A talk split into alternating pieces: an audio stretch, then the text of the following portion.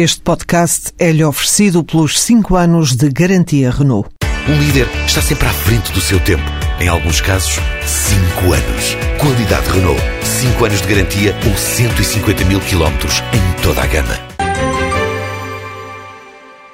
Encontramos-nos em pleno semestre europeu, ou seja, as instituições comunitárias, os países membros da zona euro e também os outros encontram-se num exercício reforçado pelas novas regras do Tratado Orçamental na vigilância recíproca do caminho a seguir por uns e outros, ou seja, por todos, em termos de contas públicas, de redução dos seus déficits, de, no fundo, encontrar soluções para as dívidas excessivas que neste momento existem em 12 dos 17 países membros da zona euro.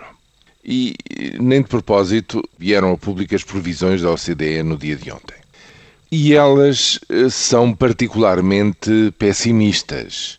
Eu próprio tenho dificuldade em compreender como é que se chega a um resultado tão negativo na previsão do déficit deste ano de 6,4% negativos, que é exatamente o valor do ano passado. Ou seja, como é que a OCDE, fazendo as suas contas, chega à conclusão de que, mesmo com uma redução maior do que se espera, em cerca de 660 milhões, ainda uma retração maior em 660 milhões do produto, mesmo assim há um déficit superior ao que está estabelecido em 1.500 milhões.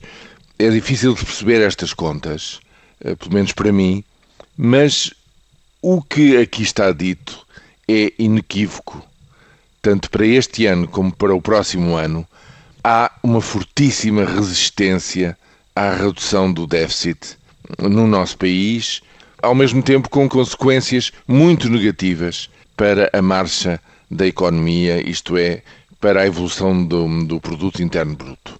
E esta é que é a questão central que vem sendo muito contestada cada vez mais no nosso país e que, pelos vistos, não tem dado resultados que os autores desta estratégia esperavam.